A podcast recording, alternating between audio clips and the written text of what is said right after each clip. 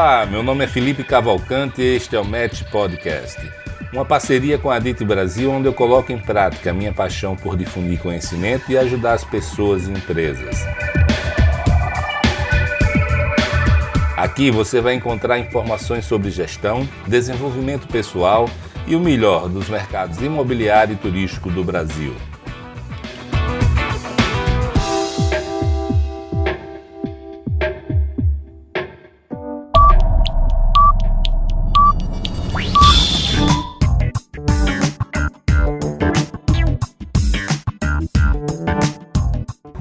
Está falando é Felipe Cavalcante e hoje a gente vai falar com um amigo muito especial, né? um Caio Calfá. Caio Calfá é uma pessoa muito conhecida no mercado turístico e imobiliário brasileiro, mas mais do que tudo, um apoiador e amigo de primeira hora.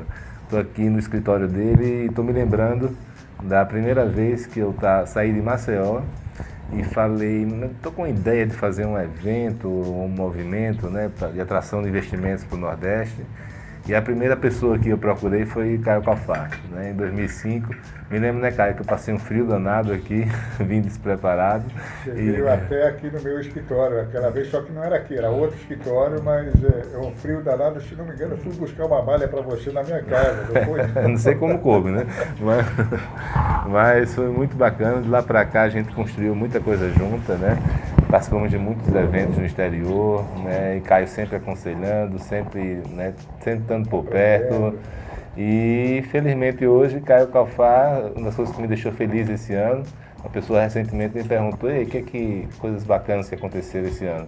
Aí Caio, eu falei, uma das coisas bacanas foi ter passado a dito para você, né? Porque é uma pessoa, né, que eu gosto muito, preparada, pessoa, como sempre digo, de boa índole e aditiano de primeira hora, né? Tá ali, conhece o nosso DNA, a pessoa conhece todos esses setores que a gente atua.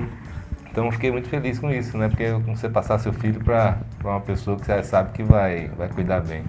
É, só que quem está aqui para falar é Caio, não sou eu, né? Então, depois dessa introdução, Caio, é, queria só que você se apresentasse, se apresentasse um pouquinho aí, falasse um pouquinho de como é que você entrou nessa história aí de imobiliário turístico, como é que foi seu começo? Felipe, é uma honra estar aqui com você. Inclusive, já achei das pessoas que você tem escolhido é, para ser entrevistado, Romeu, o Zé Carlos, uh, e, e, você me colocar nesse time, para mim é um grande privilégio. Também, principalmente por ser você que está do outro lado da mesa. É, eu compartilho, desculpe a, a, a, o trocadilho, mas compartilho com você esses momentos todos, desde 2005, e lá se vão quase 15 anos, isso é, é, muito tempo, é uma vida, né? Porque foram 15 anos intensos, né? Nós vivemos de tudo nesses 15 anos, períodos bons, períodos ruins, muito bons, muito ruins, e, e, e eu aprendi muito com você como superar tudo isso também, em meio a tanta dificuldade, você lá de Maceió tentando comandar, tentando não, comandando uma entidade nacional com, com poucos recursos, com uma equipe muito pequena, mas muito bem escolhida e treinada por você. É, eu, quando peguei a DIT, peguei a DIT pronto. É, até porque eu não teria como, é, nem, nem tempo, nem, nem é, é, disposição para começar uma, uma entidade do zero.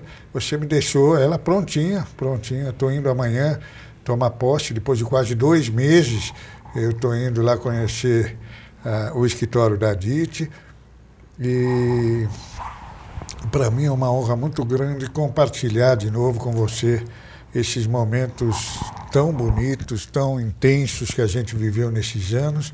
E você, com a sua criatividade, com o seu carisma, com a sua determinação, grandes ideias Ideias sempre são boas, mas você sempre conseguiu colocar. É, é, é uma virtude muito grande sua, você colocar a ideia certa na hora certa. Porque muita gente antecipa demais, muita gente atrasa demais. O trem já passou e ele tem uma ideia e não adianta mais. Ou o trem vai passar daqui dois meses, ou daqui dois anos o cara antecipa demais. Você não, você sempre achou o momento certo de colocar em prática. Isso eu estou falando dos vários tipos de evento que a DIT promove que praticamente você antecipou todos esses momentos, né? Do timeshare e multipropriedades, o, o Juris, onde a gente reuniu toda a, a, a, inteligência jurídica do país, que era muito espalhada pelo país inteiro, e hoje a gente viu, pelos sucessos do Adit Juris, a gente percebe a, o bem que fez a, a, esses advogados se unirem, ouvirem o resto do país. Quando a gente ouve Marcelo Terra, com toda a bagagem que ele tem, considerar, e ele tem falado isso em público sempre, é, sempre que está lá no Secov, é, eu tenho testemunhado isso, a importância do Adit Juris para o setor. O bacana do Adit Juris foi que ele, dali, né, daquela união, gerou o IBRADIM, né, Instituto Brasileiro de Direito Imobiliário, Confesso que é um motivo de muito, muito orgulho. Muito orgulho, né? orgulho, sem dúvida. E, o Olivar estava lá vão ontem. Fazer um, vão fazer um, um, um, deixar um grande legado para o mercado imobiliário sem brasileiro. Dúvida, sem dúvida. Eu, eu, eu, estive, por exemplo, na semana passada em Florianópolis, em Porto Alegre, estive em Florianópolis também, mas em Porto Alegre conheci uma advogada que acabou me dando um livro dela e ela frequentou todos os Adit Júris, ela falou a importância que o Adit Júris era novinha, o escritório é grande que ela trabalha, mas ela é novinha e muito boa. A gente tem feito um empreendimento lá de residencial para idosos lá em Porto Alegre, ela que é assessora incorporadora, e ela, ela já faz parte do Ibradim, mas tudo começou para ela, como para muita gente, no Adit Júris. É, mesma coisa o Complan, que nós vamos ter daqui a pouco lá em, em Goiânia, que foi fundamental para unir ah, o setor de loteamentos e bairros planejados, enfim. Seu trabalho foi notável, é notável, e uma das condições que eu estabeleci para você, para que você, para assumir o seu lugar, era que você não saísse do nosso lado. É, até por isso nós concedemos a você o título de presidente de honra da entidade, para não sair mesmo do nosso lado. Deixa, deixa que a gente carrega. Deixa preso ali, né? deixa que a gente carrega o bonde, mas a sua cabeça sempre a serviço da DIT. e ela tem aproveitando sido... isso, e quais são os planos aí seu aí? Que, que... Bom, vamos lá. Você me pediu para eu me apresentar e eu estou enrolando aqui. Eu sou engenheiro civil, formado lá em 1980, quando começou a década perdida. Eu aproveitei a década perdida, todos os segundos dela, não, não, não perdi um segundo da década perdida, então entrei no mercado com uma dificuldade tremenda. Eu, logo que me formei, achei que já sabia tudo e, e, e montei minha construtora, incorporadora, e claro, quebrei a cara é, foi um período muito ruim, inflação de 30%, 40% ao mês, é, é, planos mirabolantes econômicos de, dos vários governos, às vezes dois planos por ano é, para tentar conter a inflação, a inflação e, e, e só piorava. Um, um, plano tentava tapar o outro e acabava estragando mais ainda. É, até que veio o Plano Real, já em 94, e deu uma estabilidade econômica que, bem ou mal, um pouquinho mais, se a gente enxergar um pouquinho de longe, essa estabilidade econômica se mantém até hoje, com todos os, os, os percalços que a gente viveu nos últimos anos de PT e tudo mais. Uh, a gente não teve mais inflação alta. Sob o ponto de vista da inflação alta daquele período, a gente não viveu mais. E isso para o mercado imobiliário é muito bom, embora a gente tenha passado alguns péssimos anos agora, de 2015 a 2018, eh, nós não tivemos inflação alta. Isso possibilitou essa criação do novo plano do, da Caixa Econômica Federal, do, do governo federal, para a correção pelo, pelo IPCA do, do crédito imobiliário. É, porque a hora que a gente vê de longe, nos últimos 25 anos, a inflação não subiu tanto assim, uhum. ano a ano. Né? Não chegou nem perto daqueles 30%, 40% ao mês que a gente viveu na década perdida. Já no final dos anos 80, eu acabei percebendo que a minha vocação não era construir e, e ter, e, ter, e tocar obra e, e, trabalhar como uma construtora. Eu comecei a fazer consultorias é, pelo interior de São Paulo, riquíssimo interior de São Paulo, e eu levava empreendimentos para serem é, desenvolvidos é, em cidades ótimas aí do interior para incorporadoras de São Paulo. Eu já levava o pacote pronto, fazia o estudo de mercado, amarrava o terreno, fazia um projeto com o arquiteto de São Paulo, que os arquitetos do interior ainda não. A informação chegava muito mais lenta, naquela época não tinha é, internet, não tinha nada. Os projetos do interior eram muito ruins, embora tivesse muito dinheiro. Né? Então você via aqueles prédios gigantescos com projetos muito ruins. É, então a gente mudou um pouco essa história. A gente começou a levar incorporadoras que estavam surgindo naquela época pelo plano cruzado e tal, preço de custo tudo mais, é, e, e, e, e, levando essas incorporadoras a fazer obras no interior, já com o pacote pronto. Né? Usando a, a imobiliária local, a gente também fazia treinamento de corretores e o pacote pronto, esse era o nosso trabalho. E a mesma coisa a gente fazia com o litoral. Então, é, os vários destinos no litoral paulista, Santos, Guarujá, Riviera de São Lourenço e Ubatuba, é, tinha, é, tem uma característica muito forte até hoje por exemplo, o pessoal de Ribeirão Preto gosta do Guarujá, o pessoal de Campinas gosta da Riviera de São Lourenço. É, é, característica. Vai ver que os primeiros que foram eram influentes, é, levaram os outros. Traz os amigos, o primeiro vai, traz é, os amigos, daí vai. É isso aí. Cascada. Então, o que, que, a gente fazia? Eu pegava, por exemplo, terreno na Riviera de São Lourenço, é, com o pessoal da Sobloco, é, Luiz Carlos, Luiz Augusto Pereira de Almeida e tal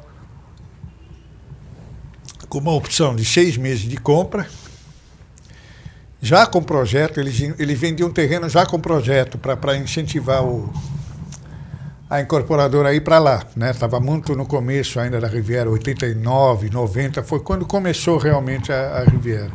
E aí eu fazia, eu levava para as incorporadoras do interior. Aí eu fazia diferente, para que eles vendessem na cidade deles. Então eram produtos, por exemplo, de Americana, a incorporadora de Americana, vendendo na cidade deles um produto que eles incorporavam lá no litoral. Isso deu certo.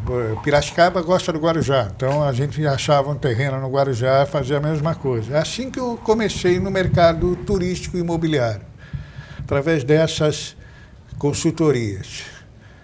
Aí chegou, isso foi final do começo dos anos 90, 94 estabilizou o mercado e, ao mesmo tempo, começou um novo ciclo de condotéis, na época era flats, a parte hotéis, aqui pelo Brasil. Exatamente porque já fazia mais de 10 anos que não se recebia esse produto no Brasil e que ah, o mercado estabilizado começava a pedir. Ah, tinha muito mais, faltavam hotéis no Brasil e, como sempre, faltava financiamento para esses hotéis no Brasil. Então, de novo, pelos, pela segunda vez, o mercado utilizou o artifício de vender hotéis e flats para viabilizar o, o, o, mercado hoteleiro. Nessa ocasião, acabei me especializando em, em projetos hoteleiros, pelo estudo de mercado, estudo de viabilidade, indicando. Comecei a trabalhar nas redes hoteleiras, eles, elas começaram a me indicar. Comecei a trabalhar junto aos incorporadores que eu já conhecia, que já eram meus clientes.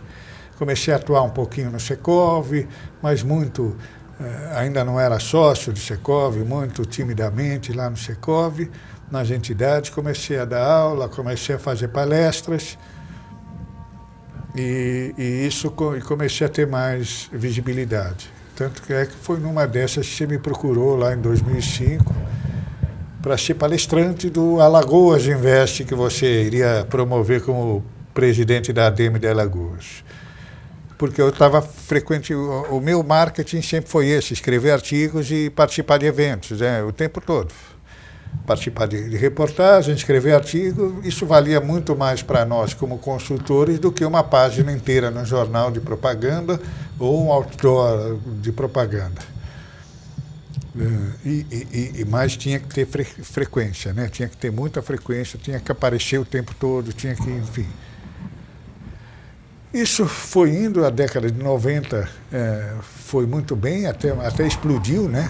Explodiu pelo, pelo volume de, de condotéis que foram construídos pelo Brasil, especialmente aqui em São Paulo, quadruplicou a oferta hoteleira em oito anos. E a gente já entra na década de 2000, 2001, 2002, veio uma pequena crise, é, aquele mercado de condotéis ficou abarrotado, super ofertado no Brasil inteiro, até no interior, de, de, de cidades fortes aí do interior do Brasil, e esse produto morreu por um período aí, por quase 10 anos. Cais, só te interromper aí perguntando é, quais são as lições que a gente pode tirar dessa fase aí do, dos fretes, dessa, desse, dessa, dessa excesso de oferta que houve daquela loucura. É, a gente chegou a tirar alguma lição? Foi feito algo que hoje possa impedir isso de acontecer de novo? Ou não? É livre é, mercado? A gente tem limitações, né?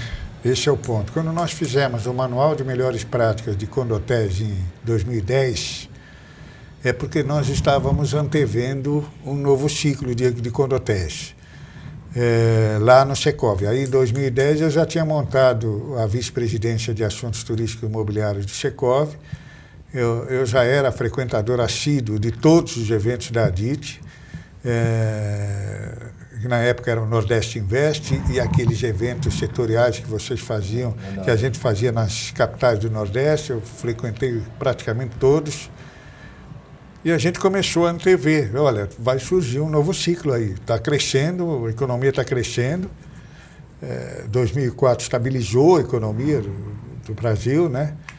E, e, e, isso já fazia sete, oito anos, então em 2010 a gente estava prevendo, ainda não se falava em Copa do Mundo a gente estava prevendo um novo ciclo de condotéis. Aí, nós, no nosso grupo lá de, de, de do Secov, é, nós começamos a estudar isso. Vamos fazer uma forma de é, regulamentar esse mercado, ou regular esse mercado, ou, ou, ou, orientar pelo menos o mercado. O, o que deveria ter, o que a gente queria ter feito é uma lei, que nem nós fizemos com a multipropriedade, que é a lei do condotel. O condotel ser uma figura jurídica, a ser aprovado dessa forma no Brasil inteiro. Então seria uma lei federal, essa era a sugestão, inclusive, da Márcia Rezec, é, uma lei federal para regulamentar o condotel no Brasil.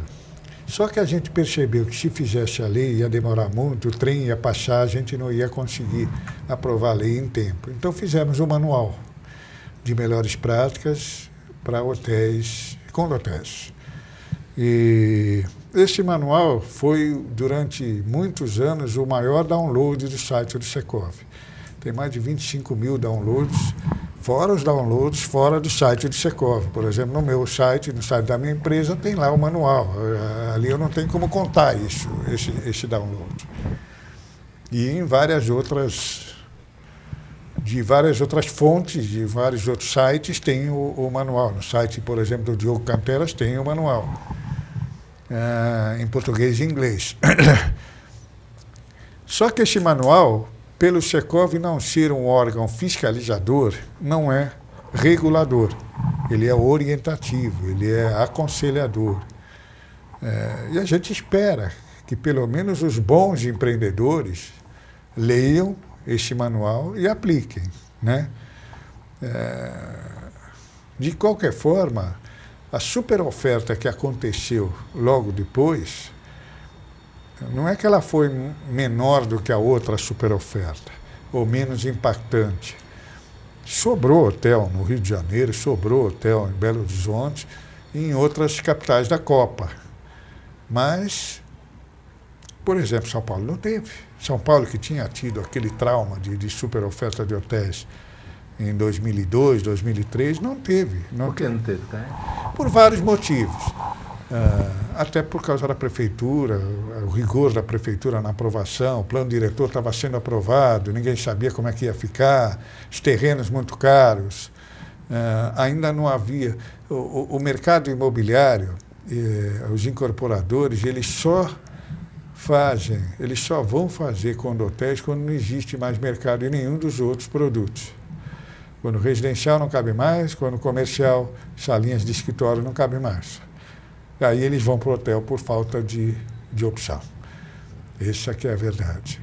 Infelizmente. Porque o hotel também não é o melhor produto como, como incorporação imobiliária que pode haver. O certo seria fazer hotéis com financiamento. Esse, esse que é o certo que a gente vem brigando há tanto tempo. Mas não vem, não, não acontece esse financiamento. É. Ah, no, no, no resto do mundo se existe, né? não só o financiamento a longo prazo, como, como fundos de investimentos que, que gostam desse, têm apetite por hotelaria. Né? Aqui no Brasil a gente não vê isso acontecendo, né? inicialmente por causa dos juros altos, né? Da, mas também eu percebi, né, eu quero a sua opinião, já dando uma um, um percepção que eu tenho, várias vezes que eu conversei com fundos, eles diziam que havia um certo desalinhamento de interesse. Eles botavam dinheiro no, no, no, ativo hoteleiro, uma rede hoteleira iria administrar e ele ganhava, a rede hoteleira ganha independentemente do, do desempenho, da performance, né? E que se, mesmo que a rede hoteleira não seja boa, faça um, um péssimo trabalho, ele ainda tem que pagar uma multa para ela sair. Então eles ficavam muito desconfortáveis. Enquanto isso, do outro lado, eles podiam investir em, em galpões logísticos, em shoppings, em centros comerciais, né, shopping centers, é, que tem um aluguel fixo, etc. e tal, sem risco de gestão. É, isso aí eu percebi, eu queria saber se você tinha também essa percepção e se Sim. tem alguma outra razão aliás, que a gente de... Aliás, isso é uma briga antiga nossa também, Felipe. Eu não sei se você estava num dos GRIs hotéis aí, que, que, que, que eu até até ficou uma situação um pouco inconfortável, vamos dizer assim, desconfortável. É, eu perguntei, era uma roda de, de, de é um painel com, com redes hoteleiras, o tema era Condotel. Eu perguntei para todas as redes que estavam lá, e estavam todas as grandes ali, é, por que, que eles não faziam contrato de arrendamento normal, como, como uma farmácia, como uma loja de roupa, como, enfim, uma padaria, é, onde o risco, quem corre é ela, e não o dono do imóvel, porque o dono do imóvel não conhece nada desse mercado, quem conhece é ela. E, e quase que fui espinafrado só por ter feito essa pergunta. É, eu acho que agora nós estamos, estamos no, no limiar de uma mudança de, de, de, de conceito. Nós estamos começando uma nova fase onde eles já, já admitem, pelo menos, correr parte do risco, ou seja, pagar um aluguel fixo e um variável, quer dizer, uma, uma composição de aluguel, uma parte fixa e uma parte variável. Uh, aluguel só fixo, acho que ainda vai ser, vai demorar um pouco para acontecer, mas já é alguma coisa. Já tem alguma rede hoteleira no Brasil é, fazendo, fazendo isso? Sim. Rede B&B, Bed and Breakfast, está inaugurando um hotel que foi nossa consultoria agora aqui no centro de São Paulo, 300 apartamentos. Eles oferecem 6% ao ano fixo sobre o investimento, sobre o preço final do condotel. Decorado. Ah, não, sem decoração, sem decoração, porque a decoração quem põe é a própria rede a fundo perdido. E mais um percentual sobre o faturamento que pode chegar aí a 0,6, 0,7 uh, ao mês, se, se for bem, ou pelo menos 0,5 já está garantido. Ponto, não, 0,6 já está garantido. É porque, porque o, a reclamação que eu escuto de muitos empreendedores é exatamente essa. Você coloca seu dinheiro investidores, Isso. empreendedores, Isso, eles não é. entendem o negócio da gestão. E pior, se der errado, o operador. Ele continua ganhando. Não, e ele, se der errado, ele diz, ó, não quero mais, tchau. Vai embora. Vou embora e, e. E, larga o. Exatamente. Então, enquanto tiver é, muitas pessoas aceitando esse modelo, é óbvio que ele é muito é, é confortável né, para o operador. Mas eu, eu queria saber se tem algum outro movimento sendo feito para incentivar o funding para a hotelaria. É, Ou você acha que é. não? Pois é, isso era um grupo de agora trabalho. É que não tem nenhuma chance. Né? E nunca teve dinheiro de banco público, quando tinha era, era muito burocrático. Né? É. É, vai ter que ter Além de ser burocrático, as garantias eram impossíveis. É. Né? Então, é, como, como, como a gente costuma dizer, o BNDES só empresta dinheiro para quem não precisa. Né? Então. É, porque é quem pode pagar, quem Sim. pode dar aquela garantia tal. E quem precisa, quem não precisa, não vai pagar um juro tão alto, é. né? oferecer uma garantia tão irreal. Por isso que não acontece nada. Durante o Procopa, o Procopa, só 11 contratos foram assinados em quatro anos no Brasil inteiro. E esses 11 saiu dinheiro? Não, eu sei de dois É, fora isso. Tem isso, né? Mas eu sei de dois, de um que, que foi assinado, o cara desistiu. Preferiu lançar um condotel, que foi no interior de São Paulo, em Araraquara. Um outro foi lá em Aparecida do Norte para Cúria, quer dizer, não tinha, não tinha nada do Procopa, não tinha a ver com Procopa, com Copa do Mundo, pegou com nada. o bonde, né? É, pegou o bonde, porque não tinha limitação geográfica. É, nós tivemos um grupo de, de trabalho, você se lembra, Felipe, lá no Secov, chamado Fontes de Recursos para Financiamento de Hotéis, onde a gente ia no BNDES, ia nos bancos setoriais, ia também na BCIP e nos bancos que, que trabalham com crédito imobiliário, é, tentar trabalhar um modelo de financiamento para eles colocarem na prateleira. Não deu certo. Né? A gente dava um passo para frente, um para trás, dois para o lado, outro para frente, outro para não saía do lugar. Não deu certo. Agora, não Caio, deu e, e você está vendo Esse, algum... Aí tem, desculpe, aí tem uma outra questão, que é exatamente aquela questão que a gente prega no manual de Condotés, que é a metodologia do estudo de viabilidade. É, a gente indica lá no manual que preferencialmente, não obrigatoriamente, mas preferencialmente o, o, os estudos de fiabilidade sejam feitos através da metodologia do appraisal Instituto dos Estados Unidos, que nada mais é que a metodologia que o, as redes hoteleiras aplicam. Não estou falando, não, não, é nenhum, não é nenhum segredo, não é nenhuma coisa difícil. Todas as grandes redes trabalham com isso. Isso existe nos Estados Unidos há 100 anos, 110, para ser mais preciso que é o, o Uniform System Accounting of Hotels. É ensinado nas faculdades de hotelaria do mundo inteiro. Quer dizer, não é nada ah, diferente, não é uma coisa de, de, de, não é um bicho de sete cabeças, pelo contrário. Por quê? Porque havendo a uniformidade na metodologia do estudo, para quem lê, para o analista do banco, é muito mais fácil ele conhecer isso, ensina. Eu, eu me propus a, a montar uma, uma, um grupinho para ensinar os analistas dos bancos lá na ABCIP a, sobre a metodologia do appraisal. É, mas não andou, isso não foi para frente. Sabe quem capitaneava, quem é, organizava esse, esse grupo de trabalho, quem eu convidei? O Guilherme Paulos, meu Deus do céu o maior nome do turismo brasileiro. Ele que, que organizava, nós fomos para o Rio com ele, lá na, na, na, no BNDES. Eu reuni, na época, o, o, o o Otávio De Lazari, que é o atual presidente do Bradesco, ele era o presidente da BCIP. Ele foi em várias reuniões conosco lá no Secov. É, não andou. Mas, Caio, você está vendo algum movimento com essa baixa de juros? de, de, de aumento de investimentos em de, de, fundos imobiliários, por exemplo, ou alguns fundos de investimento começando a, a, a, prestar atenção em hotelaria? Sim. Eu tenho falado com pelo menos uns quatro fundos aí que estão olhando esse mercado. É, infelizmente, não sei se eu posso citar o nome dos quatro, porque me parece que, que, que, existe uma certa confidencialidade aí. Eles não, não declararam ainda publicamente isso. Mas eu tenho conversado com os quatro fundos. É, alguns já estão atuando aí no mercado, já são proprietários de hotéis aí no mercado. Outros estão entrando nesse mercado. Agora, Caio, e... Mas é o que você falou, para eles entrarem com mais firmeza, com mais segurança, precisa haver um contrato de arrendamento por parte das redes hoteleiras. Perfeito. Não tenha dúvida.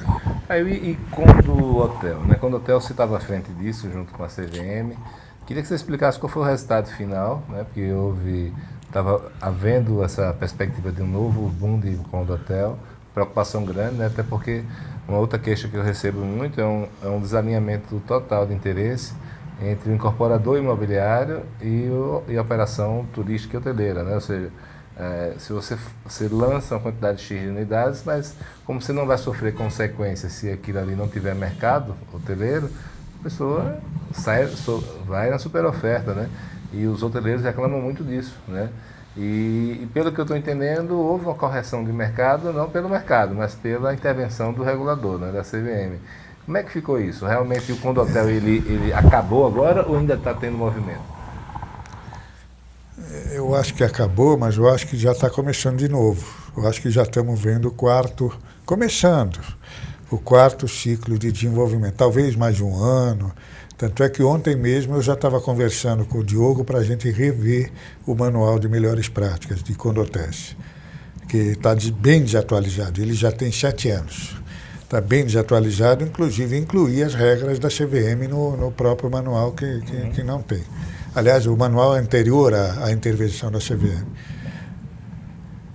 Eu acho que no final, depois de cinco anos de longas negociações lá na CVM, eu, eu, eu me lembro, a gente tinha formado um grupinho lá no Secov de, de cinco pessoas que iam, a cada dois, três meses, iam lá na CVM no Rio, eh, ajudá-los a organizar eh, as ideias e, e a criar essa instrução final que veio a ser publicada em setembro, agosto do ano passado. Já faz um ano a instrução 602. É, este grupinho de cinco era eu, como engenheiro, e quatro advogados. Né? Era o Marcelo Terra, o Rodrigo Bicalho, a Márcia Rezec e o Alexandre Solini. A Alexandra Solini não é do mercado de, de financeiro, não é do mercado imobiliário, é do mercado de capitais. Mas ele pertence ao, à Comissão de Assuntos Financeiros e Imobiliários do Secov, que é uma apêndice da, da vice-presidência de incorporação do Secov, que é comandada pelo Celso Petrucci, pelo próprio Rodrigo Bicalho, pelo Rodrigo Luna e, e, o Rodrigo Machado, quando morava no Brasil. Eles comandavam, junto com o Sérgio Beleza também. São, é, desse, esse grupo lá atrás, com, com mais algum, com Arthur Parkinson, esse mesmo grupo, que criou o Fundo Imobiliário no Brasil. Eles tiveram uma relação muito forte com a CVM, o fundo imobiliário foi criado dentro do Secov, como tantas outras coisas que ninguém sabe. Foi criada dentro do Secov, né? É, Secov não sabe cacarejar, na verdade. É isso, esse é o problema. A gente não sabe cacarejar. Então, esse grupo continuou existindo e todos os assuntos que relacionavam os dois mercados eram tratados nesse, são tratados nesse grupo lá no Secov. O Alexandre Solini é um dos maiores especialistas de mercado de capitais e imobiliário. Ele era para ter sido, inclusive, nomeado um dos diretores da CVM, quando entrou alguém aí mais há uns dois anos atrás. Então, com esse grupinho, a gente ia lá e cada um de nós tinha algumas observações a fazer pelas, pelas regras que eles estavam criando. Então, muda aqui, muda ali, mexe naquele ponto, aquele ponto está muito rigoroso. E, e conseguimos é, que, no final, as regras da, da instrução 602 fossem muito mais é, equilibradas, vamos dizer assim, do que as primeiras é, intervenções da CVM lá em dezembro de 2013. Quer dizer, você viu que levou cinco anos, exatamente cinco anos para eles publicarem a instrução. Tá, em, em, em, linhas gerais, o que é que diz a resolução da CVM? Qual é o impacto? E se eu quiser lançar um condotel hoje, Quais são os critérios? Pois é. é, é podemos começar pelo que não diz. Né? É, o que, que não diz e eles estavam querendo que fosse incluído. Não, não, não, não existe mais um investidor qualificado. Essa foi uma grande vitória nossa, porque todas as vezes que eles mexiam no tema investidor qualificado, sobrava algum buraco que tinha que ser melhorado o texto do investidor qualificado. É, por exemplo, numa certa altura eles falaram, não, todo comprador de condotel tem que provar que é um investidor qualificado. Além de tudo, e, e, o nosso grande argumento é o seguinte, quem mais tem que se preocupar com isso não é a CVM, é o incorporador. Porque se ele vender para um cara que não tem capacidade de pagamento, quem vai sair perdendo é o incorporador. Então, é, o incorporador não vai vender para qualquer um. Eles fazem uma análise de risco. Né? É, então, é, deixa ele cuidar dos problemas dele. Né? O incorporador não precisa de proteção, quem precisa de proteção é o consumidor. Né? E no final eles tiraram essa questão do investidor qualificado, não precisa mais. Então, qualquer um pode comprar desde que assuma os riscos, uma vez que todo o material que ele precisa é, ler e, e, e tomar consciência está no site do empreendimento. Então, lá ele entrando no site de empreendimento, tem lá o estudo de viabilidade, tem lá todos os, os, os contratos, contrato de compra e venda, contrato de administração hoteleira e etc. Tem lá todos os materiais de propaganda, tem lá é, plantas, projetos, memorial de incorporação, tem tudo lá à disposição, no site do empreendimento. Isso foi uma grande é, mudança para o setor é, embora eles não se responsabilizem pela qualidade do estudo de viabilidade. Tem lá aquela tarja que ele manda colocar embaixo, a CVM não se responsabiliza pelos resultados do estudo. É, e nós já vimos algumas barbaridades aí. Né? É, é esse é o ponto frágil, vamos dizer assim, do, do, do da regra da CVM. Eles deveriam ir um pouco mais a fundo, ainda que não se responsabilizassem, para aprovar ou não aprovar o estudo de viabilidade. Tá? A gente até se colocou à disposição deles. Se vocês quiserem, nós podemos analisar os estudos que são entregues. Aí formaríamos um grupo com o Diogo Canteras, com o Ricardo Mader e tal, para analisar os estudos que são entregues. Para ver se passa ou não passa. Aquele lá está errado, aquele está certo e tal. É... Quais esse é um quais ponto. são os obstáculos hoje? Assim, por que, que referiu tanto a quantidade o, o, de lançamento? São bem menores os obstáculos do que estavam sendo nesses cinco anos. Né? Então, eh, o tempo de aprovação agilizou.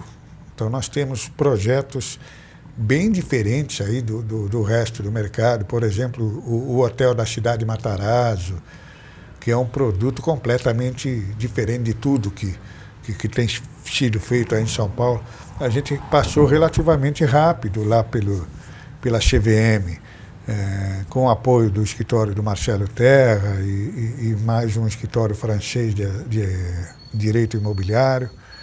Outro foi um condotel em multipropriedade da Vitacom, na Faria Lima. Que aí nós tivemos que mostrar para o pessoal da CVM que era multipropriedade. E, o, e a mistura dos dois, o condotel em multipropriedade. Não passou, não levou mais do que três meses para passar na CVM. Então, no, no, o, o, ponto negativo é que agora tem que pagar os emolumentos da CVM. Antes você pedia dispensa de registro, agora você pede registro. E para pedir registro você tem que pagar. E quanto custa isso? Custa caro. Custa mais ou menos 300 mil reais ou 0,73% do VGV, o que for menor. O que for menor. Normalmente é um apartamento isso. É um apartamento do empreendimento que tem que entregar para a CVM. Isso é um mal, é, é, é um, é, tem sido um mal necessário, porque não, não, não, não tem como escapar disso. Agora, cara, você falou e mencionou a multipropriedade, né? A gente está vendo esse boom aí, você já fez acho que dois anos de pesquisa né, do setor. Quatro. Quatro anos já. E ontem você lançou o Manual da Multipropriedade, também capitaneou a, a lei da multipropriedade, que foi aprovada em dezembro de 2018. É, esse bicho aí parece que veio com força, né? Parece que veio para ficar. É, explica aí um pouquinho, para quem não conhece, do que se trata.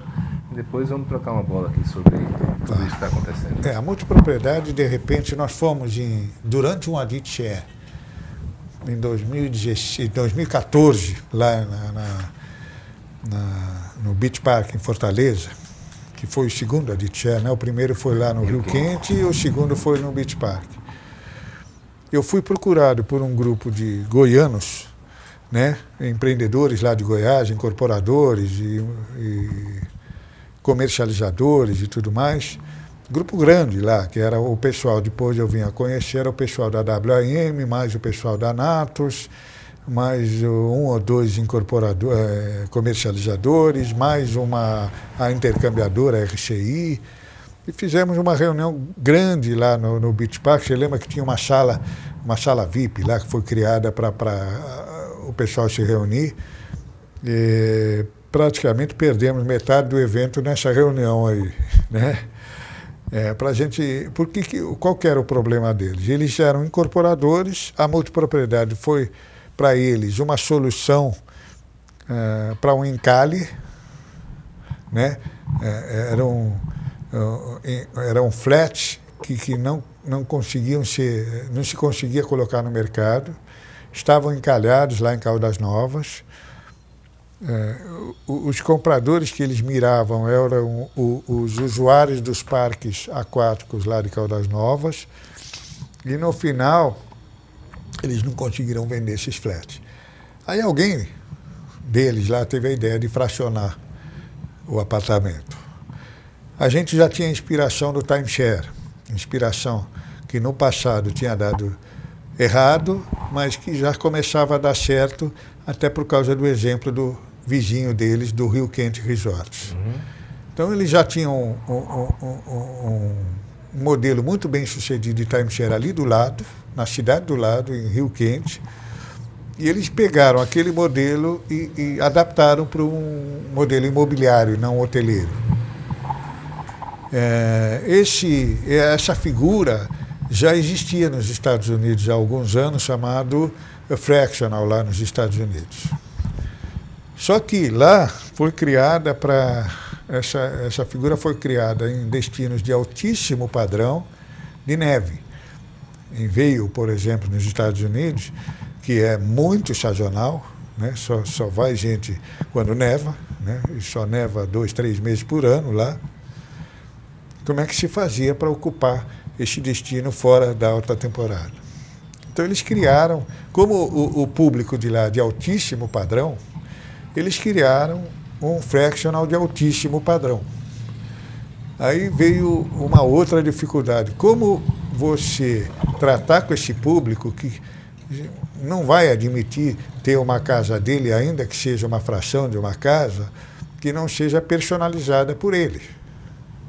Esse era o principal obstáculo. Então, como lidar com isso?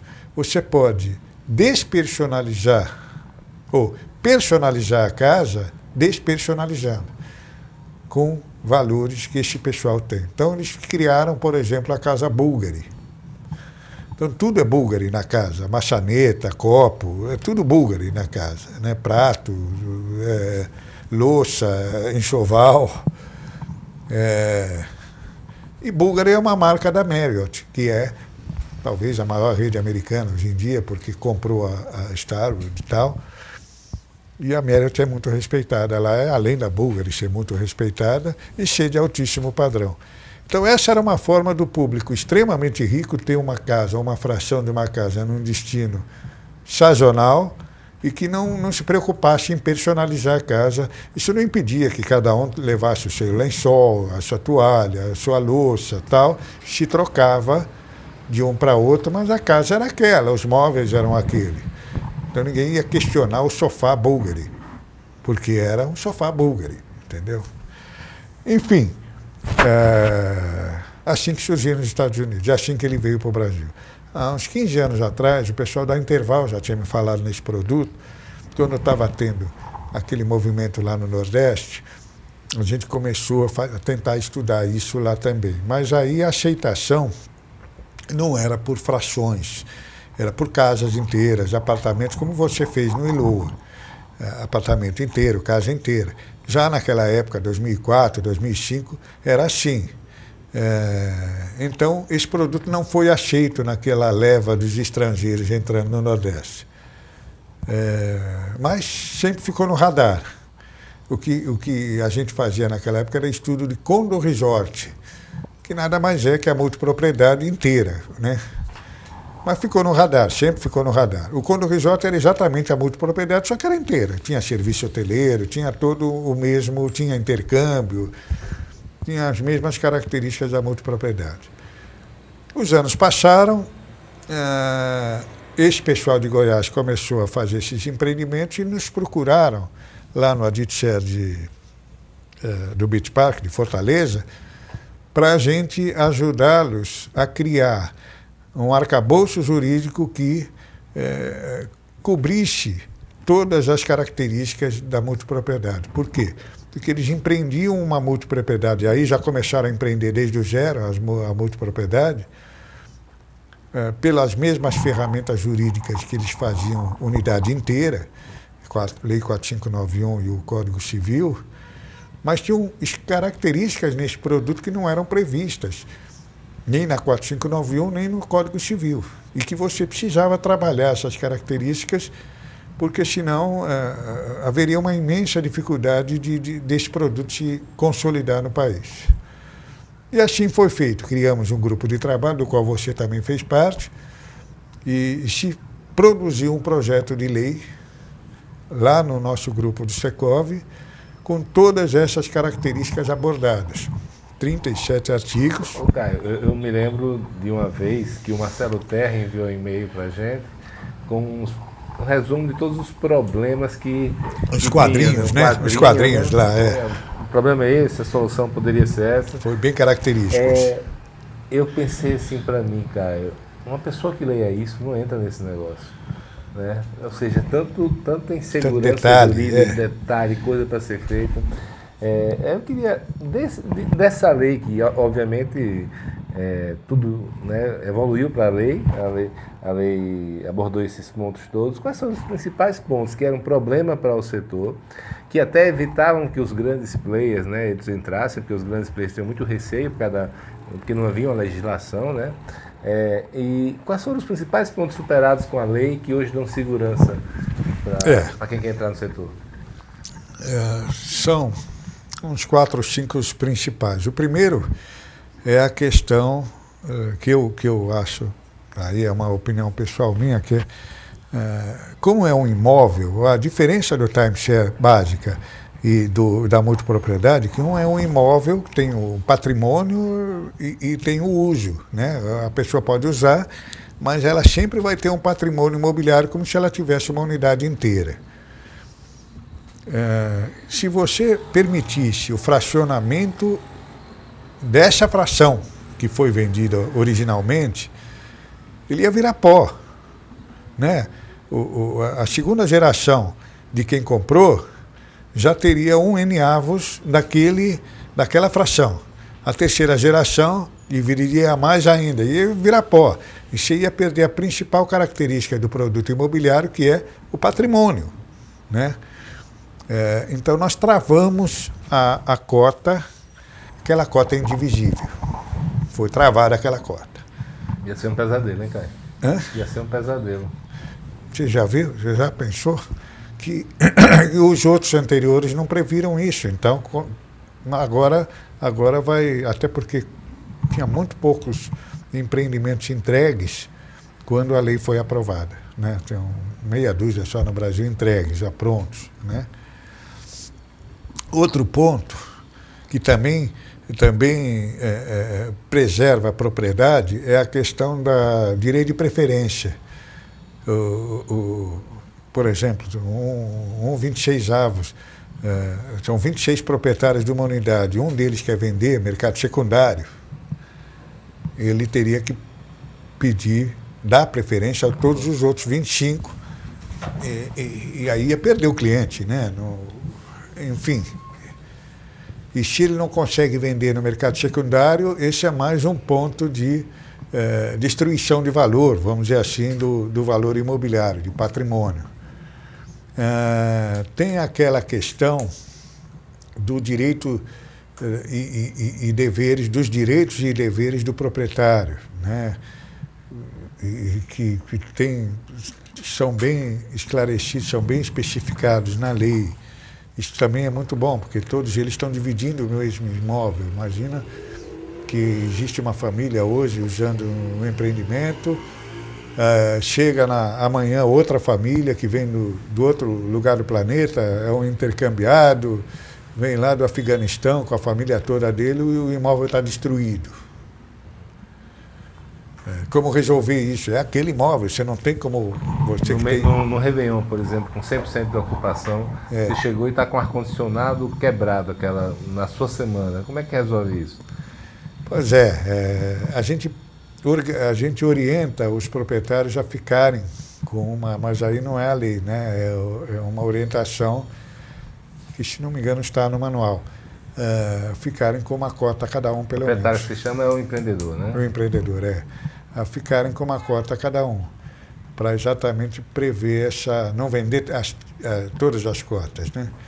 Ficar, ter essa folga, né? inclusive até para manutenção, precisa pintar o, o apartamento. senão você não, não tem descanso. É, sai uma, uma família, entra outra, sai uma família, entra outra. Não tem descanso.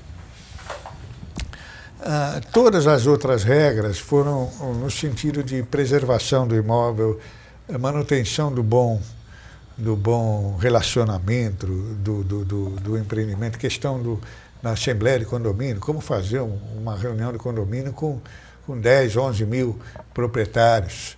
Né? Pode ser feito por internet, é, senão não tem jeito. Né? O destino não vai comportar tanta gente lá fazendo, ao mesmo tempo fazendo reunião no condomínio. É, que mais? Caio, e a gente está vendo esse movimento muito forte da multipropriedade. É, ele não lembra um pouco o movimento dos flats do Condo Hotéis, não? Não há o risco de destruição de destino, descasamento de interesse entre muito. imobiliário e hoteleiro? Muito. Eu fiz uma palestra quinta-feira lá em Gramado para dois grupos fortes lá de Gramado. Um grupo é a HC, Associação Gramadense dos Construtores, Incorporadores, Arquitetos, Engenheiros, é um nome imenso. Uh, e da região lá da Serrana, não é só de Gramado, não. E, e, o outro grupo é o G30, que é um grupo de investidores, é o grupo que criou Natal Luz, lá em Gramado, é o grupo de investidores da Serra Gaúcha, que está se reunindo para com o objetivo de manter, aliás, um trabalho magnífico eles vêm fazendo, vale a pena chamá-los, de repente, até para o Complan, para mostrar o trabalho deles. A, a Giovana, que, que, é de lá também, é de Flores da Cunha, uma cidadezinha lá de lá, é, lá perto, que fez esse trabalho junto, junto com o G30 para a vida saudável do destino, para manter o destino sempre saudável. Eles já estão fazendo o programa para 2030, 2040. Não só para Gramado, mas todo o destino de Serra Gaúcha, que são três grandes é, subdestinos, assim, vamos dizer, Gramado, uva e vinho e os cânions. É, e o G30 é, também estava com todos esses problemas, né, porque está crescendo de uma forma descontrolada até lá em Gramado, a quantidade de, de, de multipropriedades está sendo lançada lá. E aí sim, tem muita característica, tem muita semelhança com os flats, a explosão dos flats, o, o, a superoferta e o, o, o, comprometimento da saúde do, e do, da sustentabilidade do destino. Se fala em mais de 7 mil unidades é, no pipeline, lá em Gramado. Quer dizer, algumas já, já aprovadas, outras em aprovação. Já tem terreno, já tem projeto, já tem incorporador, já tem tudo. Caio, muita gente, muita gente entrando nisso achando que é um maná, né? que é, um, é o melhor negócio do mundo, até porque o VGV é altíssimo, a, o preço do metro quadrado é altíssimo. É, o que é que você tem para dizer para quem está querendo entrar como isso, nesse setor? Né? Realmente ter tudo isso de bom? Tem algum problema? Pode ser. É, na verdade, quem faz o preço é o incorporador e, e, e, ou o mercado absorve ou não. Né? Então, as margens do incorporador têm sido muito altas, muito altas, exageradamente altas. Por outro lado, o risco do incorporador também é muito grande, porque se ele não vender na velocidade de venda planejada, a cada, a cada tempinho a mais que passa, a, a curva a barriga de baixo, a exposição de caixa vai ficando maior, mais extensa e mais comprida, né? nos dois sentidos. E, e a exposição de caixa inicial, Mas o capital eu, inicial é muito alto. Eu ouço muito algumas pessoas, né, especialmente prestadores de serviço, é, falando para incorporadores que dá para construir um empreendimento somente com o dinheiro das vendas. É, procede isso? Não. Não dá porque você precisa montar um esquema de vendas a não ser que seja um empreendimento pequeno. Pequeno, que você consegue atingir o teu público eh, com alguma propaganda muito fácil, sem sala de vendas, ou com uma sala de vendas simples, por outro processo de venda. Se você utilizar o processo de venda convencional, que é o mesmo do timeshare, com algumas adaptações, você tem um custo inicial muito alto. Não chego a chamar que seja capital de giro, mas é um custo inicial muito alto até porque o custo fixo é muito alto. Você precisa levar o, o, o cliente, o futuro cliente, para para a sala de vendas e para levá-lo você precisa dar o brinde. Esse brinde não pode ser um chaveirinho, né? tem que ser um jantar, tem que ser um passeio, tem que ser um pernoite no hotel, tem que ser um, um, um presente um, de valor, de valor que ele possa falar, meu Deus do céu, que belo presente, deixa eu lá passar pela, pela Via Crucis de, um, de uma sala de vendas de multipropriedade. É, isso, é, se tiver algum produto com essa, com essa certeza de que o, o gasto inicial vai ser pequeno, é, a não ser em destinos muito consagrados, tipo frente para o mar no Rio de Janeiro. Aí você já, já, já é só abrir e começar a vender, talvez. Talvez. Claro, e a concorrência também está vindo junto, né? A concorrência aumentando bastante. Eu até conversando com um amigo meu, ele lançou há uns 5 anos atrás, ele disse, não, eu vendi, vendi rápido, eu vendi em 30, 36 parcelas, mas hoje não, hoje é tudo em 100 parcelas, né? Ou seja, é, é, tá a concorrência, preço baixando, normal. Mas eu queria te perguntar sobre um outro fenômeno que eu tenho percebido, que é o brownfield, né? O multipropriedade, ele, ela começou, teve aquele início assim com flats, estoques que que estavam encalhados. Hoje tem muito incorporador que eu ainda vejo querendo dar vazão ao seu estoque encalhado por causa da crise. É, mas depois começou o Greenfield, né, ou seja, o lançamento na planta para construção. E nos últimos meses eu tenho visto muita gente procurando Brownfield, pegar hotéis prontos, prédios prontos e, e converter para multipropriedade. Conta aí para gente qual é a vantagem desse modelo e é, no nosso, tá vindo, né? no nosso levantamento do ano passado, a gente faz há quatro anos o cenário do desenvolvimento de multipropriedades no Brasil. No nosso levantamento do ano passado, a gente percebeu esse. Qual foi a principal percepção do levantamento do ano passado, de 2018? Lembrando que o nosso estudo é sempre entregue no meio do ano, que é durante o Adit Share. Né? A gente prepara o, o trabalho para ser entregue durante o Adit Share. Então, o nosso cenário é medido até fevereiro, março do, do ano correspondente. Então, nosso estudo do ano passado, a gente percebeu que aumentou muito o número de empreendimentos que foram construídos em hotéis. Já o estudo deste ano não mostrava tanto isso, quer dizer, não, não, não houve um crescimento maior ainda desses, eh, dos brownfields é, cresceu todo, todo o mercado como um todo. A, a, a, a, grande, o grande problema que a gente viu neste ano foi metade do VGV é, projetado, que é de 22 bilhões e, e meio em 92 empreendimentos, é, metade estava em estoque ainda. É um estoque muito alto quando você fala. A gente sabe que no mercado imobiliário é saudável você ter até 30% de estoque. A hora que você passa a ter 50% de estoque, acende uma luz amarela. Né?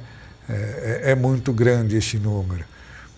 É, então, nós fizemos esse alerta no relatório deste ano do cenário de, de empreendimentos. Mas é, não aumentou mais o, a quantidade de, de de, de empreendimentos já prontos, que foram transformados em multipropriedade, mais do que, quer dizer, mais do que o, o, a média entre, entre todos os tipos de produto. Olha, e você está vendo algum grande player entrar já? Porque até recentemente nem eu vi que algumas vezes hoteleiras tradicionais né, ou empresas que tentaram fazer o, o Fraction, eles usavam, na verdade, um time share de longo prazo, né, um direito de uso. É, enquanto que as grandes incorporadoras também não estavam, não tinham entrado nesse mercado. Já há, depois da, lei, da aprovação da lei, algum movimento concreto de, de elas entrando nesse Eu acho que sim, eu acho que sim. Ah, eu tenho sido muito procurado, eu tenho feito palestras para essas grandes incorporadoras, como também para as grandes redes hoteleiras. Eles me chamam para fazer um, uma reunião fechada com seus diretores para explicar isso vem acontecendo, por exemplo, com o Grupo Acor há uns 3, 4 anos. Todo ano, pelo menos uma ou duas vezes por ano, eu faço essa reunião lá com toda a diretoria da Cor. Agora tenho feito com diretorias de grandes incorporadores, principalmente aqueles que atuam mais no mercado hoteleiro, condotéis. É, já fiz este ano umas quatro reuniões com, com esses grupos de incorporadores. São incorporadoras que ainda não entraram no mercado, mas estão estudando firmemente entrar.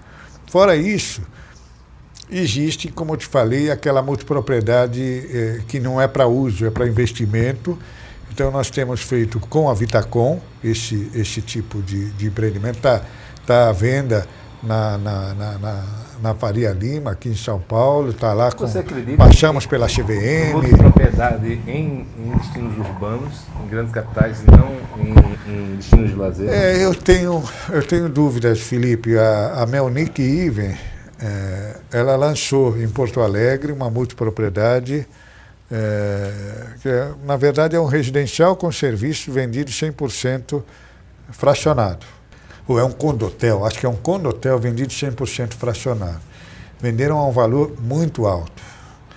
É, e quando você fala em investimento, é, você está amarrado ao valor ou de aluguel ou do desempenho hoteleiro por causa da renda do investidor. É, Nesse caso, ele teve que ir para a CVM, então? Teve. Nos meus casos também com a Vitacom também tivemos que ir para... Nós nos antecipamos, na verdade. Nós não esperamos ser chamados pela CVM, nós fomos lá e explicamos o produto, porque já sabia que ia, em algum ponto ia dar uma travada lá dentro. Então é melhor já, já explicar e passamos, e passamos relativamente rápido. E está lá o nosso estudo disponível no site, como um condotel normal. Agora, eh, multipropriedade em capitais, eh, eu tenho minhas dúvidas. A não ser que seja uma capital turística como Maceió, como Salvador, como Florianópolis, como Fortaleza. Aí muita propriedade para alto padrão. Tem alguma coisa que deu pois certo? É, como pois é, é, nós já Eu estamos estudando. essa pergunta aí, mas é, não tenho opinião formada. É, é, é, ninguém tem, porque ainda está tá muito no, no começo. Ontem até esse tema foi debatido lá no nosso evento de entrega do manual. Uh, o Felipe, o Felipe, o Diogo uh, respondeu a uma pergunta, foi uma das perguntas do público, respondeu a uma pergunta dizendo que ele não achava que isso era viável, que era mais para a classe C.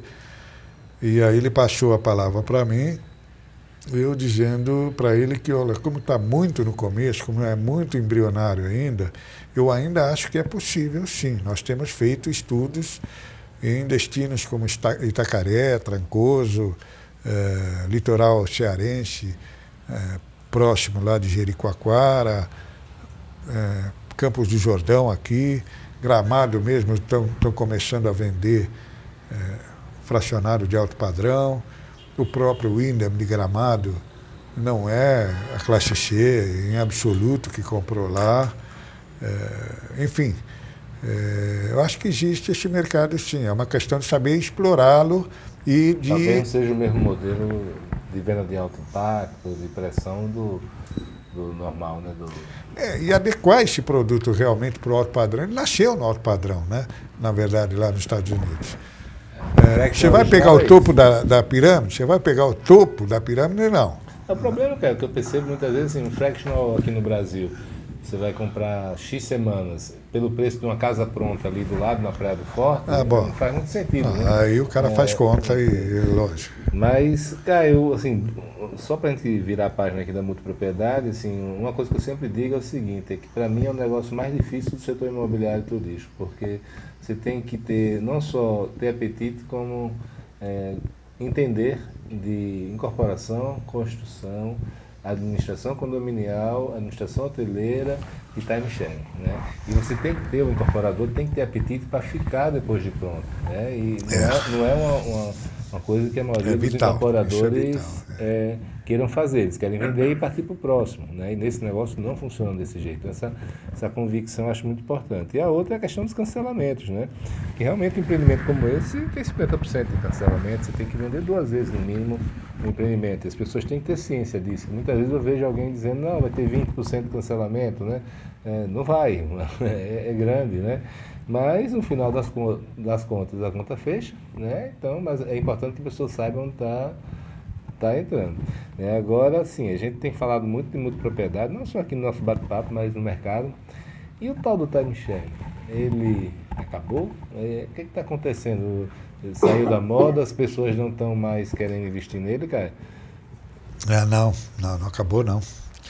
É outro público, né? Quem compra timeshare não é o mesmo público que compra multipropriedade, é outro público, o ticket é outro, a, a característica de produto é outra, o timeshare você só vende depois de pronto, a multipropriedade você vende na planta, ou você tem escritura, ou outro você tem, na verdade, é uma venda antecipada de diário, timeshare, então é, você compra antecipadamente, dá até para conviver com os dois produtos no mesmo empreendimento. Então, tem um empreendimento que foi nossa consultoria ali em Goiás, em Mato Grosso, que é o, o Malai Manso, do Blairo Mage, do grupo do Blairo Mage, que é um, um resort grande, quase 300 quartos, dos quais uns 30 quartos são fracionados, o resto funciona como hotel convencional, e mais 100 unidades entre bangalôs e casas, que vão de 80 metros até 220 metros.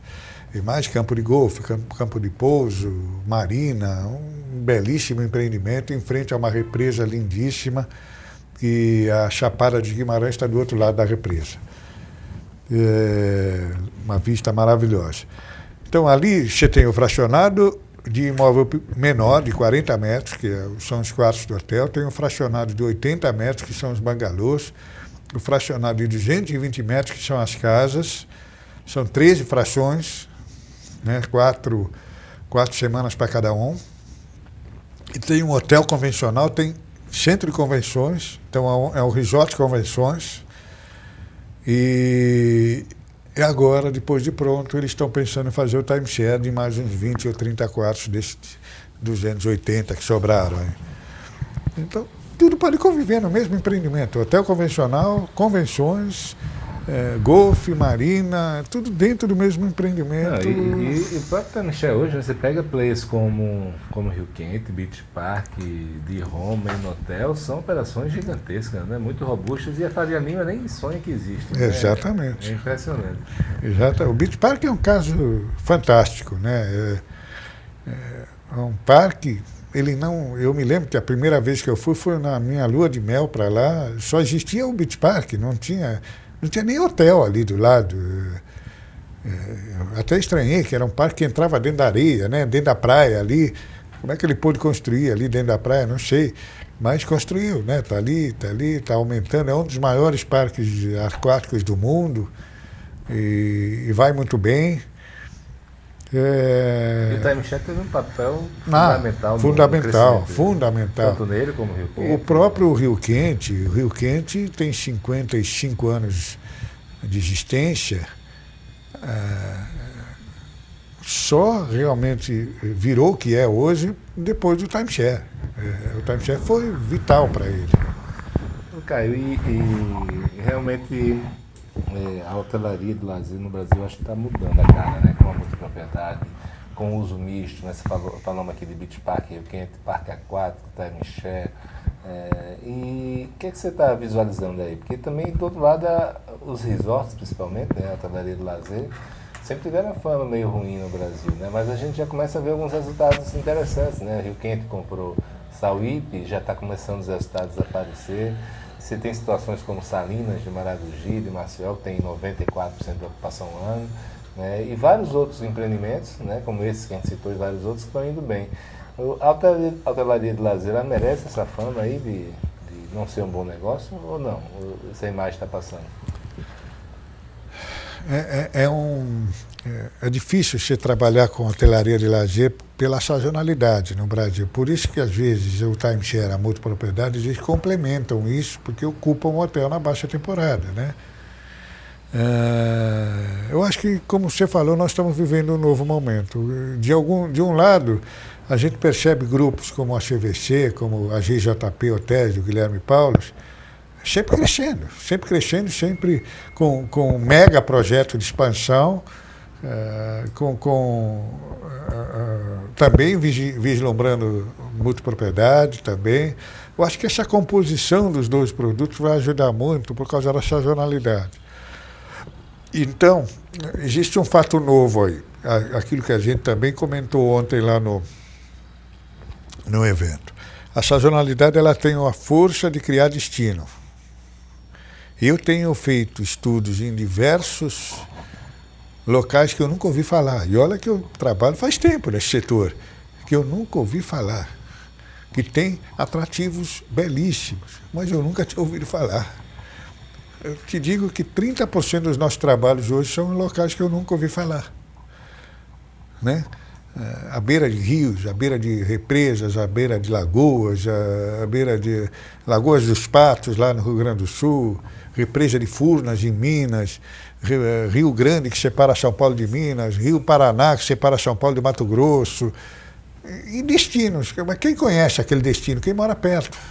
É, o turismo regional, né? É, quem mora perto. E é o comprador da segunda residência. Você acoplar um resort nisso só ajuda. Eu chamo muito isso da, da. Lembro da lei de SEI da economia, eu sempre falo, né? Que, que a lei de SEI diz que a oferta cria demanda. No caso do turismo de lazer, isso é verdade, sim. No turismo de negócio, não. Que era a frase do é. Paulo Gaudense. Paulo Gaudense falava ah, isso. É? é? Era a frase do Paulo Gaudense. Paulo, né? Eu me lembro que ele falou isso uma vez num, num, num evento, teve um bate-boca imenso lá. E ele provou, falou, não, no turismo de negócio não, a demanda é aquela que está lá. É, é, difícil criar uma demanda lá, a não ser que você venha com uma marca Fortisa. Aí vem gente do mundo inteiro para ficar lá. Na mas... verdade, se você coloca mais um hotel num, turismo, num destino de, de business, né? de negócio, é, você vai dividir a demanda. Se você coloca mais um hotel no destino de lazer, é, é, uma coisa é você, mesmo no destino de lazer, você tem capacidade de criar o destino. Só que é muito, o esforço é muito grande. O, hotel criar o destino, o esforço é muito grande.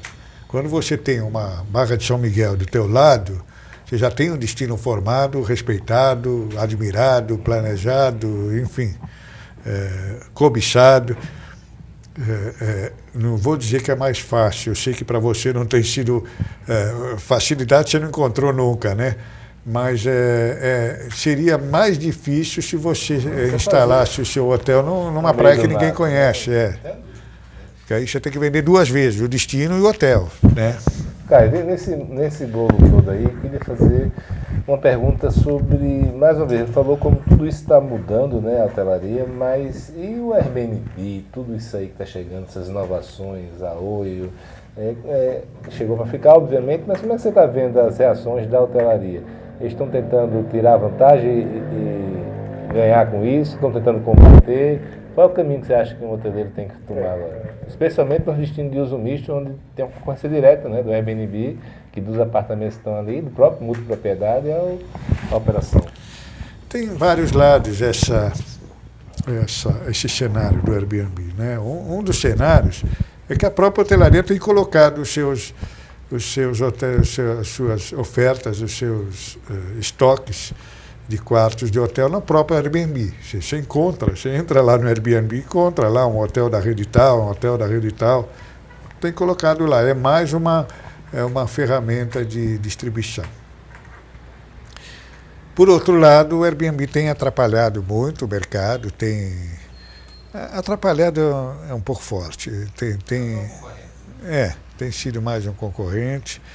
E aqui no Brasil eles estão num limbo. É, nós estamos com um grupo de trabalho lá no Secov que envolve quatro vice-presidências e mais o presidente do Secov, que são as quatro vice-presidências que são impactadas diretamente pelo Airbnb. Então a nossa vice-presidência de assuntos turísticos imobiliários, mais a vice-presidência de eh, administração de condomínios, mais a vice-presidência de locação eh, e imóveis patrimoniais e mais a vice-presidência de intermediação.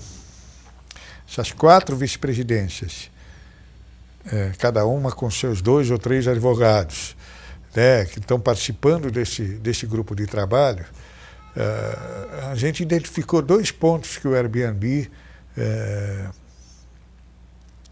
precisa se regulamentar no Brasil, em cima dos quais precisa se regulamentar no Brasil. Primeiro, a questão tributária, eles não pagam imposto. Quem paga imposto é o locador ou é o locatário. Eles, como intermediários dessa operação, não pagam imposto. Isso eles precisam se colocar no mercado, ou como, ou como locadores de imóveis, e, portanto, pagar os, os tributos correspondentes, ou como rede hoteleira e pagar o tributo correspondente, ou como uma terceira via, que é o mais provável, que é o que nós estamos propondo. Que seja classificada uma terceira eh, atividade, que não seja nenhuma nem outra, uma terceira atividade com tributação própria. Porque essa terceira atividade vai, vai continuar, vai se aprimorar, vai, isso não vai deixar de existir. Está aí para sempre. Então ela precisa ser qualificada é, corretamente para que haja o, o imposto, o, o imposto, a tributação correta.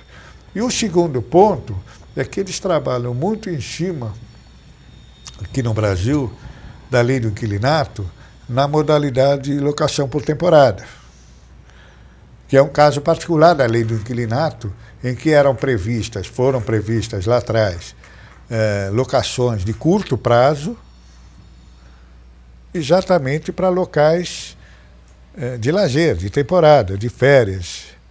E, e tem, um, na minha visão, uma falha nessa redação, nessa, na, nessa lei ou nessa é, parte da lei do inquilinato, que é o seguinte: a alocação por temporada prevê prazo máximo de locação de três meses, mas não prevê prazo mínimo. Você pode alugar por um dia. Isso passa a ser uma diária de hotel disfarçada. Aí começa uma injustiça com os hoteleiros. Não pagam imposto e alugam por um dia. Não podem dar nota fiscal dá um contrato de locação por um dia. Né? Quem, turismo de negócios não é tão impactado porque o turismo de negócio o pessoal precisa da nota fiscal. Mas às vezes pode ser o contrato de locação, dependendo da, da, da necessidade da empresa. Turismo de lazer é bastante impactado com isso. É, atrapalha o mercado, muitos moradores deixaram os seus locais deixaram as suas casas para alocar e vão morar fora da cidade. Isso tem acontecido no mundo inteiro. A solução para isso aqui no Brasil, pelo que eu tenho conversado longamente com o FOB, o FOB que está à frente disso, por ser o, o real representante do, dos hoteleiros, das redes hoteleiras no Brasil, e o mais atuante né, do que a BIH, do que as outras entidades, é, eu cheguei à conclusão de que tem que ser tratado uh, por município por município. Esse tema tem que ser tratado por município e não em lei federal, lei municipal. O que está aparecendo é que daqui para frente os novos prédios residenciais já vão conter uma cláusula na sua, no seu regulamento, na convenção no condomínio, proibindo ou permitindo a locação por temporada. E aí ele é soberano. Né? Já vai nascer assim o prédio. Os antigos estão convivendo com isso.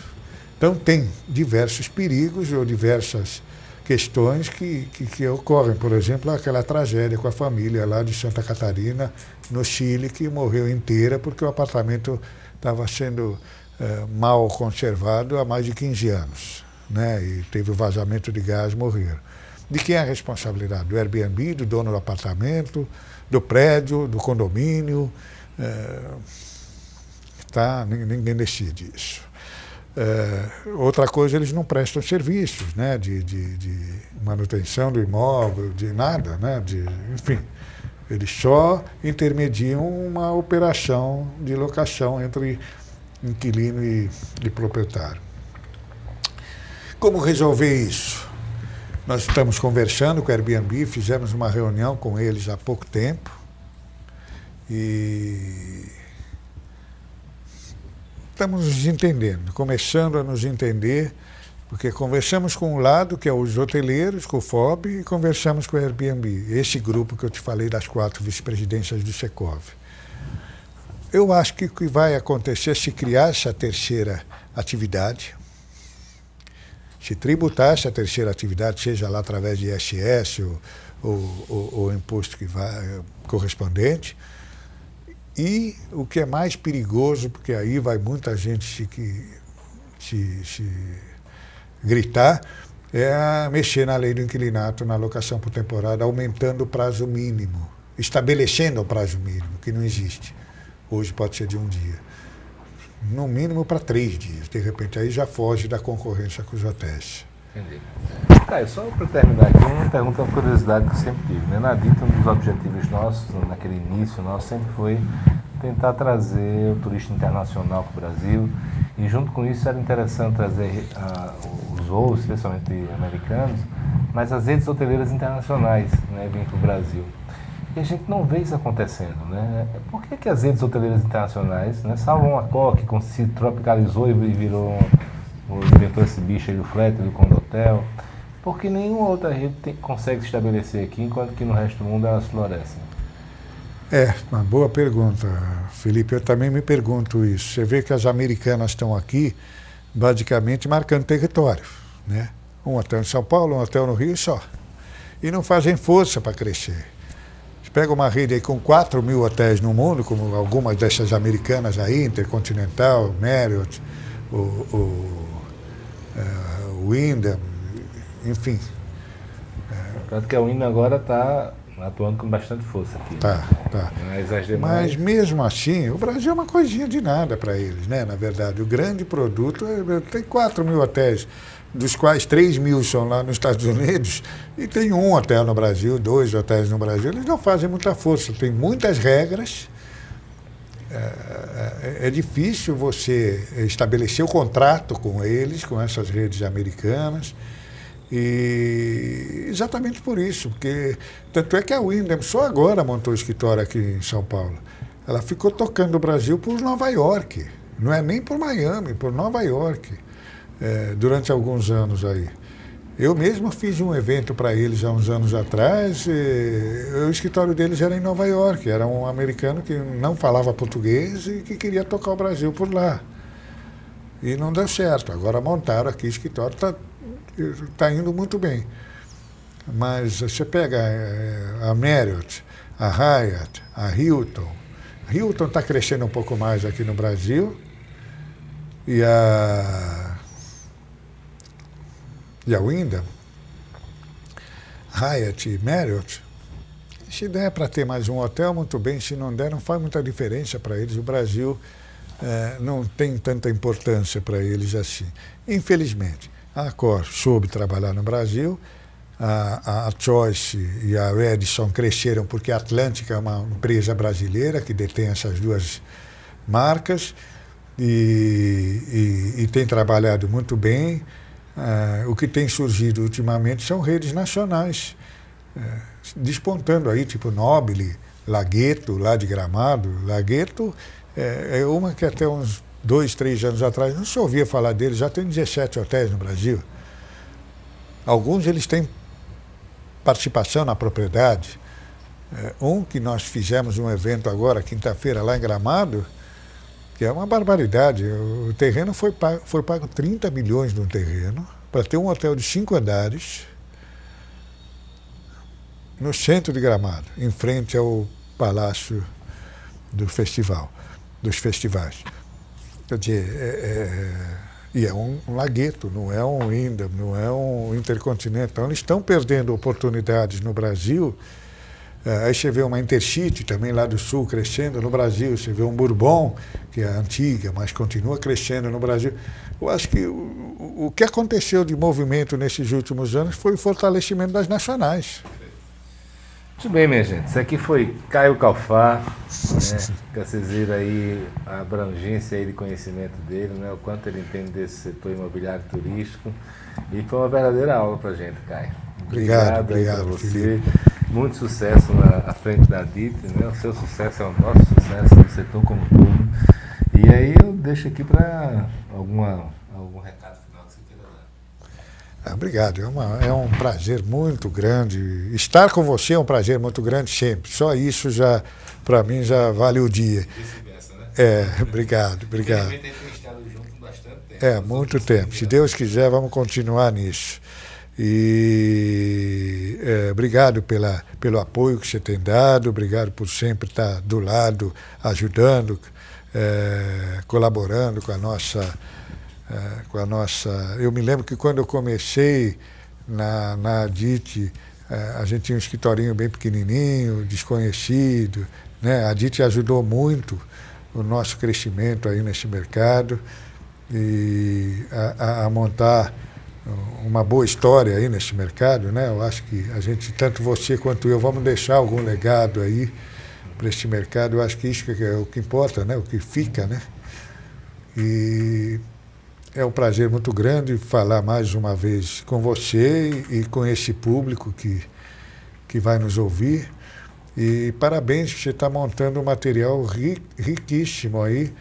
É, daqui, quando você já chegar na sua quinquagésima entrevista, vocês vão saber o que eu estou falando. Vocês você está montando um material riquíssimo que vai servir como é, referência, mais uma referência da DIT aí para o mercado. Obrigado, Felipe. Boa tarde. Bom dia ainda. Aqui é bom dia, boa tarde, boa noite, que as pessoas é, escutam a todo Escuta a hora que quiser. Valeu, Caio. Abração. Obrigado, amigo. pessoal. Abração.